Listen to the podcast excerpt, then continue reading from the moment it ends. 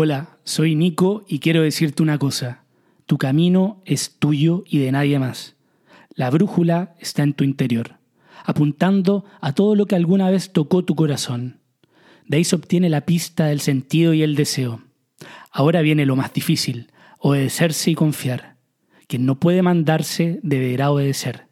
Por eso, entiende ese deseo, no compares, no midas, ningún otro camino es parecido al tuyo. El camino es dolor, es caminar solo, pero también es éxtasis y magia. En lo desconocido está la magia y tu comunidad.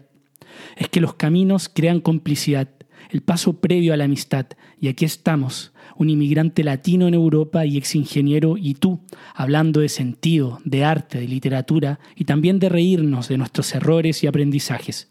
Lo que es importante, lo que nos conmueve, pues.